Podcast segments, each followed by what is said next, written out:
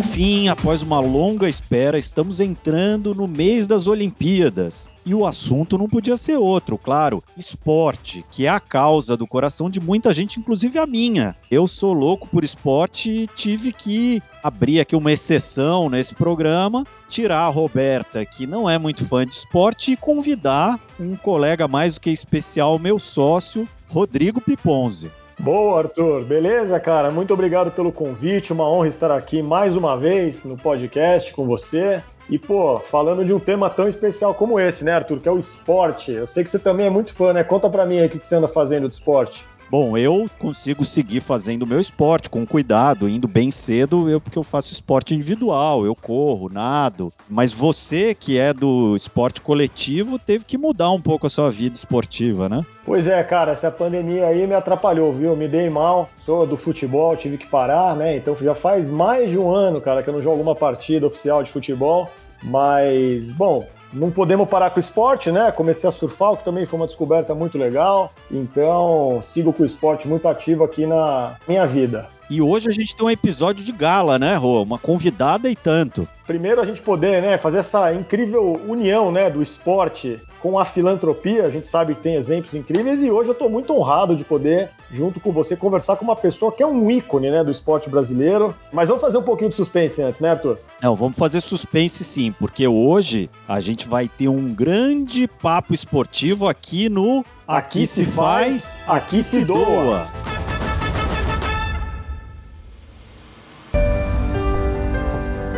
Está começando mais um episódio do Aqui se faz, aqui se doa, seu podcast semanal sobre cultura de doação, produzido pelo Instituto MOL e pelo Movimento Bem Maior. E atenção para uma novidade incrível. Agora, a partir desse episódio, contamos com apoio de divulgação do Infomoney. Uau, você e a Roberta tão chiques demais, hein, Arthur? Opa, e como estamos? Muito bacana essa parceria com o Infomoney, que é o maior site especializado em mercados, investimento e negócios do Brasil, né? E agora eles abriram espaço para a gente falar de cultura de doação. Bacana, né? Pô, demais. Pode até parecer que uma coisa não conversa com a outra, né? Mas muitas das discussões aqui no nosso podcast, inclusive que eu já acompanhei como ouvinte também, mostram, né, como o mercado financeiro está cada vez mais ligado, né, nessas discussões sobre impacto social, sobre as letrinhas da moda, né, o ESG e sobre responsabilidade corporativa, né, Arthur? Exatamente, Rô. Doação, né? A gente fala também de doação sem dinheiro aqui, mas é fundamentalmente com dinheiro. Então a gente ir onde o dinheiro está é fundamental para a gente evoluir evoluir nesse tema, né?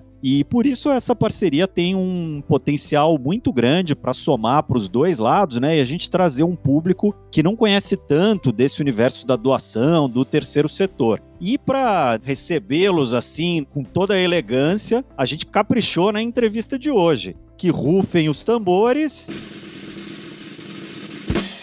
Nossa entrevistada de hoje é a Ana Moser. Muito bom, olha lá, acabou o suspense, realmente, que estreia do Infomani, hein? A Ana Moser é um ícone do esporte brasileiro, é uma pessoa muito bacana, muito engajada, que vem trilhando há muitos anos uma linda carreira no terceiro setor. Para os mais jovens, né, Arthur, que não conhecem, a Ana Moser, ela é medalhista olímpica pelo vôlei brasileiro, ela é medalhista mundial, pan-americana, pelo Mundial de Clubes, pelo Grand Prix, enfim, vou até perder o fôlego aqui, né, de tanto prêmio que essa grande esportista tem, enfim, ela tem uma carreira muito sólida como atleta. É, e além de ser a líder aí de uma geração, né, que revolucionou o vôlei brasileiro, né? Colocou o vôlei feminino aí no cenário mundial. Alguns a consideram a maior ponteira da história do vôlei brasileiro. Ela também é uma grande empreendedora social. Há 20 anos, ela comanda o Instituto Esporte e Educação, que atua com a formação de professores e atendimento a crianças e adolescentes com atividades esportivas. E além de tudo isso, Arthur, ela já foi premiada pela Choca, pela Rede de Empreendedores Sociais da Folha de São Paulo, pelo Trip Transformadores. Ela é sócia fundadora do Todos pela Educação, da Atletas pelo Brasil e da REMS, que é a Rede de Esporte pela Mudança Social. Incrível, né? Então vamos começar essa conversa. Vocês não estão vendo porque aqui só temos áudio, mas a gente estendeu um tapete vermelho para nossa convidada de hoje. Eu sou super fã, sou de uma geração que torceu muito pela Ana Moser, então tô até um pouco nervoso aqui de falar. E uma, além de uma grande esportista, uma grande figura que fez uma transição aí de carreira que a gente vai falar um pouco aqui, que é nobilíssima, né? Então, Ana, obrigado primeiramente por ter aceitado o convite. É um prazer enorme receber você aqui. Prazer é meu, bom conversar com vocês. Conheço bastante o trabalho de vocês. Nossa, a gente tá tudo no mesmo barco. Muito legal estar aqui com vocês, trocando, batendo essa bola. Bacana. E para começar, a gente já falou um pouco aqui do seu currículo de esportista, empreendedora social, mas vou pedir, prometo que é só essa uma pergunta que você já deve estar cansado de responder. Mas como que foi essa transição aí, né? Como que você passou de esportista para empreendedora social? Quando foi que o bichinho do empreendedorismo social te picou? Olha, foi uma coisa, não foi pensado, não foi planejado. Tô falando de 20 anos atrás. Eu parei de jogar final de 99.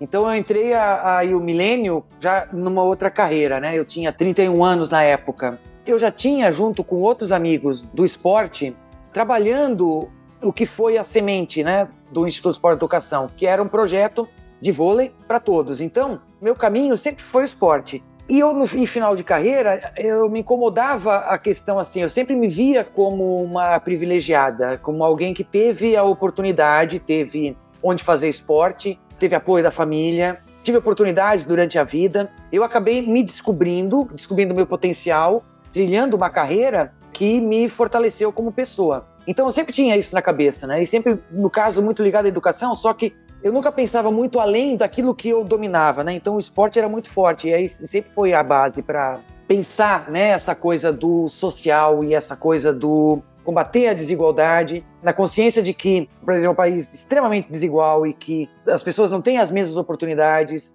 e faz diferença, né? Você ter o acesso ao ambiente esportivo e uma convivência num polo, né, num, num elo social em torno do esporte. Né? Então, antes de eu parar de jogar, a gente já tinha um projeto que era para ensinar esporte para todos. Aí parei de jogar, botei esse projeto embaixo do braço e fui tentando tocar, ao mesmo tempo em que eu cuidava da minha vida para, enfim, ter renda, né? E eu começar outra carreira, porque tinha realmente quando acaba acaba, né? Você não tem mais renda em cima daquilo. E esse projeto sempre junto, né? Então, uma hora ele virou. Uma empresa estava de olho, aí viabilizou a gente criar um instituto formalmente, isso foi em 2001. E aí a gente começou com dois núcleos. Aí eu comecei a entender o que seria, de uma maneira sistematizada, institucionalizada, trabalhar com essa ideia. Então aí a gente foi o esporte para a escola pública, para a periferia, a gente foi para a favela. E aí a gente começou a entender mais ainda do esporte, né? O que é além das quatro linhas, esse impacto, né, que a gente pode criar na vida das pessoas, das famílias, pelo veio do esporte, né? Então aí foi crescendo, e quando eu vi numa certa, num certo momento da minha vida, era, era a coisa principal que eu fazia. Né? Eu vim conhecendo mais da área, me formando, na verdade eu vim crescendo junto, né? Porque o marco legal né, do terceiro setor é final da década de 90, né? Então eu vim crescendo junto e a área de esporte mesmo, que é esporte educacional, esporte para todos, esporte para o desenvolvimento humano, né? Aí, aí isso aí a gente foi dando corpo para isso, né? E acabou, não foi algo nem pensado, foi para mim até uma questão de lógica, né?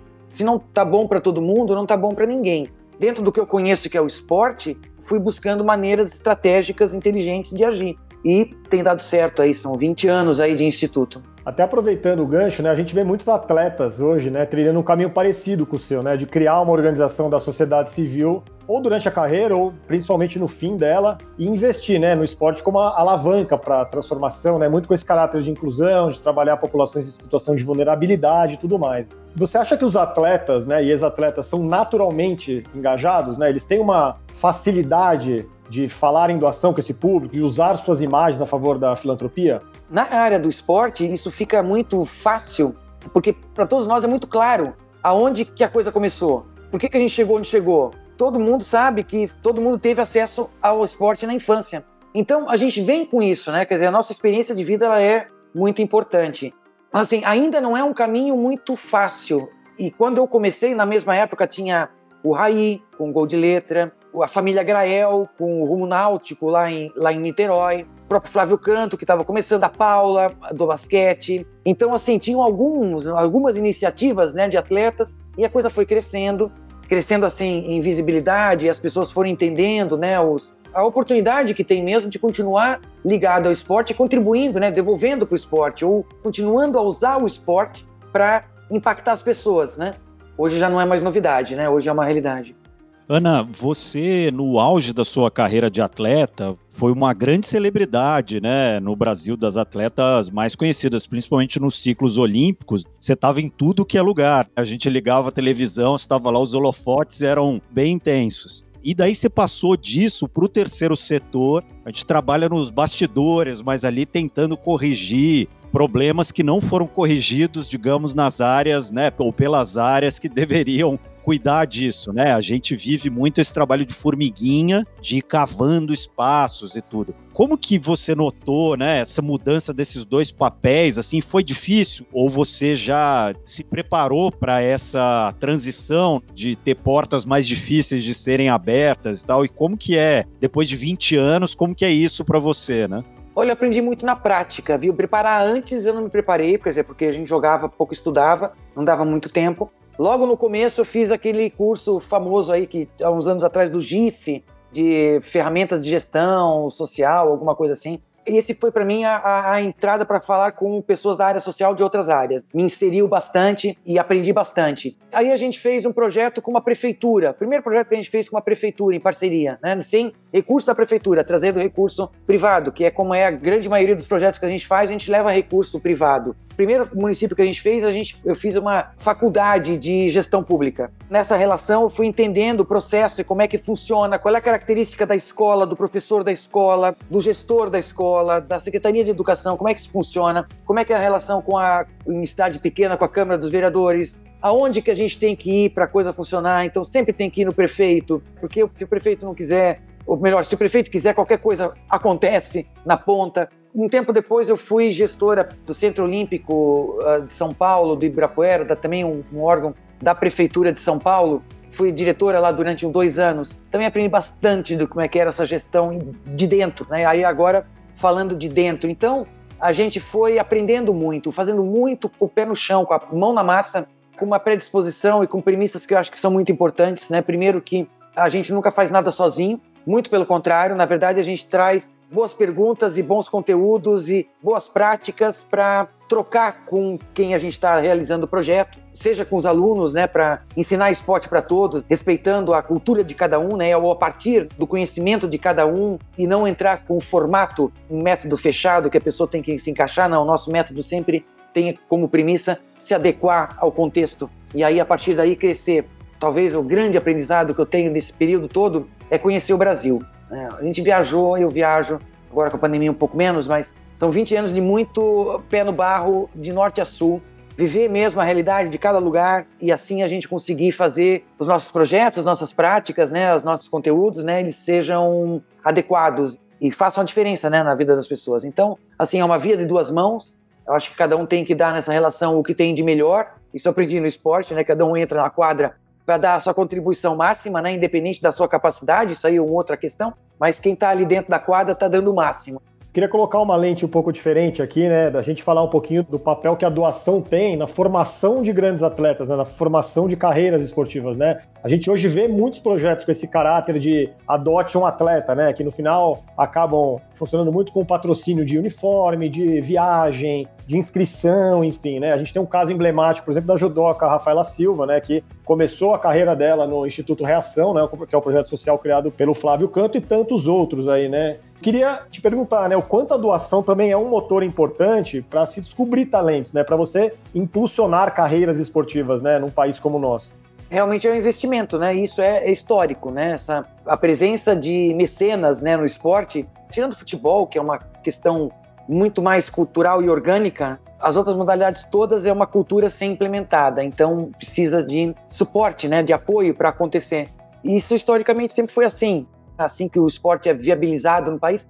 Em alguns países, isso é uma relação, uma infraestrutura pública maior. No Brasil, a gente não tem essa infraestrutura pública. Então, e infraestrutura quer dizer não só espaço, quadra, campo, não é só isso, mas é o professor, material. A gente não tem isso. Seja de graça, seja de baixo custo. A gente aqui no Brasil depende de projetos, depende de empresas que financiem. A gente tem como ferramenta de financiamento de esporte no país, basicamente, a lei de incentivo.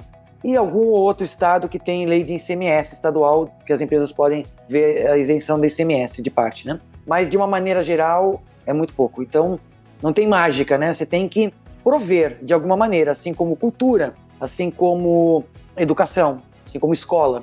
Então realmente você precisa de quem doe mesmo, né? Ana, os esportes ditos olímpicos, eles passam por uma sazonalidade inevitável, que são os ciclos olímpicos, né, em que se lembra de quatro em quatro anos que tem outros esportes, e a gente recentemente passou por uma sazonalidade maior ainda, que foi o ciclo olímpico no Brasil, que as empresas realmente resolveram injetar mais dinheiro. E queria que você falasse um pouco dessas sazonalidades e que se aproveitasse já o gancho que a gente está se encaminhando aqui para o final para falar um pouco dessa sazonalidade que a gente está vivendo agora, que é a pandemia, né? Como que isso impacta o esporte? A gente viu que vários setores aumentaram a capacidade de doação nesse momento, mas o esporte? Como que ficou? Isso veio para ficar ou não, né? Olha, eu vou até começar pelo final, porque é admirável quanto aumentou a mobilização de recursos de doação no país durante a pandemia. Não estou desmerecendo de jeito nenhum, mas para uma necessidade básica que é a alimentação, para aluguel, para outras despesas, né, que a gente teve, né, muita gente durante esse período. É algo que não se sustenta por muito tempo. Não queremos também ficar em emergência precisando de doar comida, né? A gente quer que tenha, né, todo mundo tenha acesso às necessidades básicas e, e muito mais. Eu acho que teve né, uma, um despertar, mas eu acho que a gente precisa qualificar muito mais essa mobilização. E qualificar no sentido de participação, de ver a, a relevância e a importância de outras questões que faltam. Né? Quem tem mais renda tem acesso várias coisas que quem tem menos renda não tem, inclusive esporte e cultura. E como é que então a gente ajuda a viabilizar isso com escala? Onde é que está esse caminho né, para viabilizar? Tem vários já feitos. Até se a gente falar de imposto de renda, tem imposto de renda pessoa física, que é possível também participar de uma maneira constante, né? E criar essa cultura de participação que viabilize projetos, viabilize iniciativas que vão para além das necessidades básicas, né? O setor social ele pode se estruturar, né, de uma maneira melhor e falar mais com essas pessoas. Vamos ver quando que a gente consegue fazer isso, né? Eu vejo atualmente muito pouco espaço para outras questões que não sejam as emergentes que a gente está enfrentando.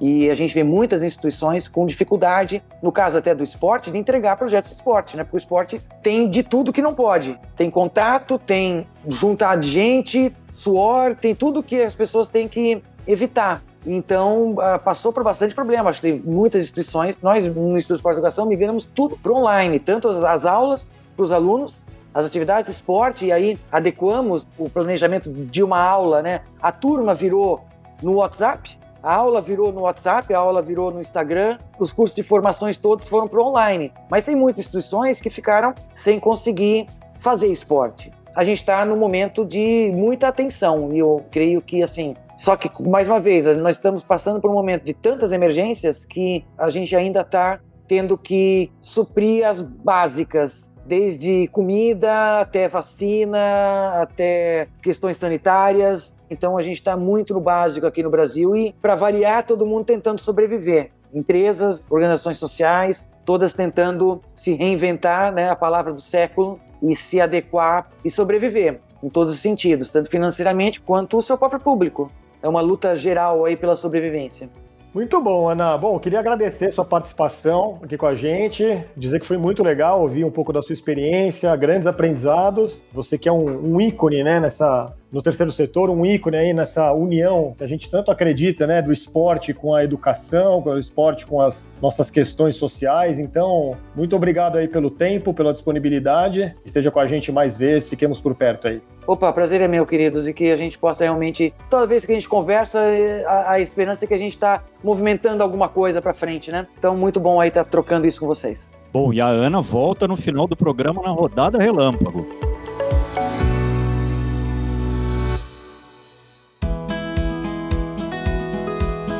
Adorei essa conversa, Arthur. Muito bacana ouvir de uma atleta, né, como a Ana Moser, as motivações para investir no esporte por meio da filantropia e a diferença que isso pode fazer na vida de várias pessoas, né? Acho que quando a gente escuta ela contando como foi essa transição, né, e a visão que ela tem da responsabilidade dela como esportista para realmente olhar a realidade e poder interferir, pô, eu achei isso muito inspirador. Muito bom mesmo. O esporte é entendido por muita gente como lazer, simplesmente. E isso é uma visão muito errada, né? O esporte é disciplina, esporte é comprometimento, esporte é aprender a ganhar e perder. Tem muitos valores que caminham junto com o esporte e por isso mesmo que muita gente atua no terceiro setor fazendo essa conexão entre o esporte, a educação, a formação de jovens, né? O esporte colabora muito para fazer uma transição positiva na vida das pessoas. E em muitos casos, a atividade física pode ser uma doação também, né? Uma bela pedida para quem diz: Mas, Mas eu, eu, não tenho, tenho dinheiro. dinheiro.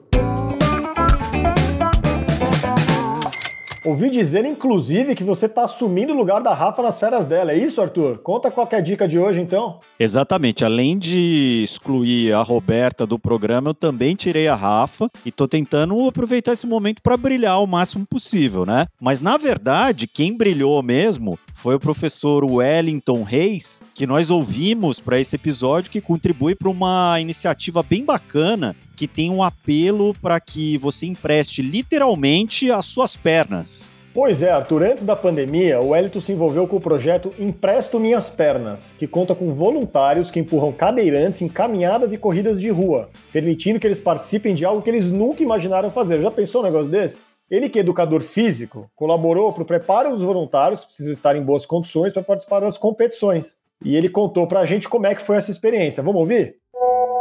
Eu conheci o projeto através de uma mãe da escola e me levou um dia para conhecer as pessoas e os cadeirantes. E aí nós fizemos um dia de exercícios onde eu pude contribuir com o preparo dessas pessoas que levam os cadeirantes nas caminhadas, nas corridas. Eu resolvi fazer parte porque, além de ter a ver com qualidade de vida e saúde, é uma oportunidade dessas pessoas participarem de provas e de eventos que eles não imaginavam que poderiam participar algum dia por conta da sua deficiência, né? E todo mundo pode participar, basta entrar em contato, perguntar quais são os dias e ver lá a disponibilidade, né? E a relação entre esporte e solidariedade ou doação, ela é direta porque quando você pode ajudar com o conhecimento ou com as suas próprias pernas alguém que quer participar de uma corrida ou de uma caminhada, você está sendo solidário com essa pessoa, você está se colocando no lugar dela, né? E o esporte tem isso, né, de incluir.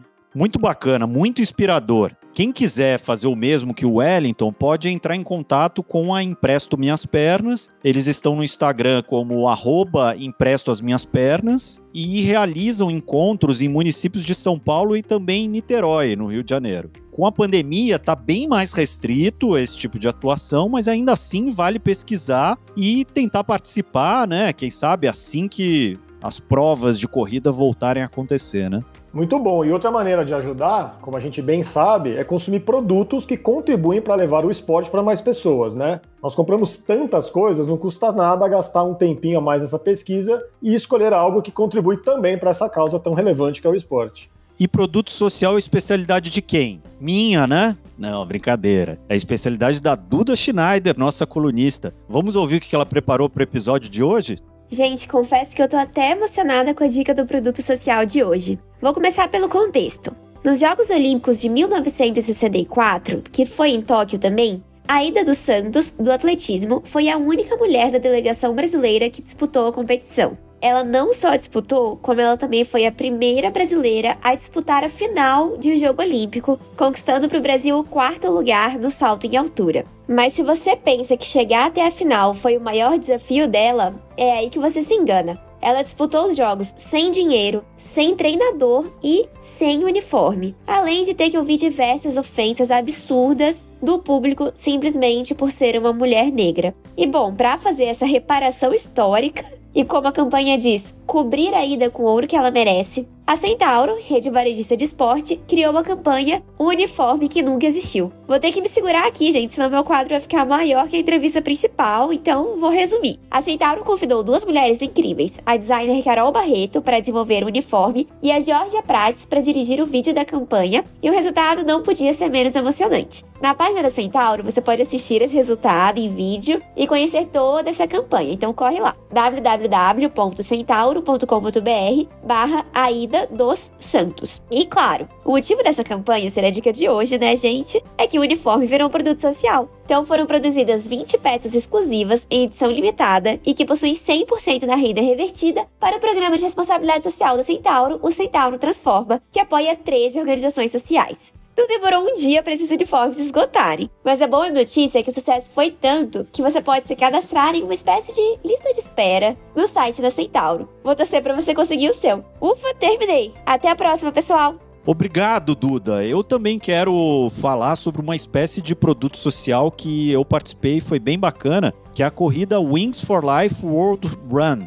Essa prova já acontece há algum tempo, mas ela sempre aconteceu fisicamente, né? Ela tem uma característica muito legal que você larga com milhares de pessoas ao redor do mundo, acontece em várias cidades do mundo ao mesmo tempo, você vai correndo com um carrinho, catcher car, que vai andando numa velocidade constante conforme ele vai chegando nas pessoas, as pessoas vão sendo eliminadas. O que é muito legal é que é uma prova social, né? Tem o apoio da Red Bull, mas o motivo principal dessa prova é arrecadar recursos para pesquisa sobre a medula espinhal e a cura da lesão medular. E esse ano, que foi muito legal, é por conta da pandemia, eles fizeram um aplicativo e as pessoas correram cada uma onde podiam e você ia ouvindo o Catcher Car no seu fone e conforme o carro virtual chegava, você era eliminado. Foi muito legal, eu montei um grupo aí de corrida e a gente conseguiu com o nosso grupinho ali doar 200 euros. Então foi bem legal. Pô, sensacional, muito legal. Você tá jogando em todas as posições, hein, Arthur? É, tô mesmo. Ninguém mandou demorar tanto para produzir esse episódio sobre esportes, que foi sugestão minha. Então, tenho que aproveitar aqui a minha chance, meus cinco minutos de fama. E eu tenho aproveitando mais uma dica até, que é o aplicativo Quilômetro Solidário, que funciona com de certa forma parecido com o Wings for Life, porque também, né, tá associado à corrida. Cada um corre no seu tempo, faz a sua corrida onde estiver, e daí você doa os quilômetros que você correu, né? Como que isso funciona? O quilômetro solidário tem aí patrocinadores e daí os patrocinadores topam doar um valor a cada quilômetro corrido pelas pessoas e as pessoas em troca ficam sabendo de quem doou por ela, né? Então é uma troca bacana aí, você não paga nada por isso.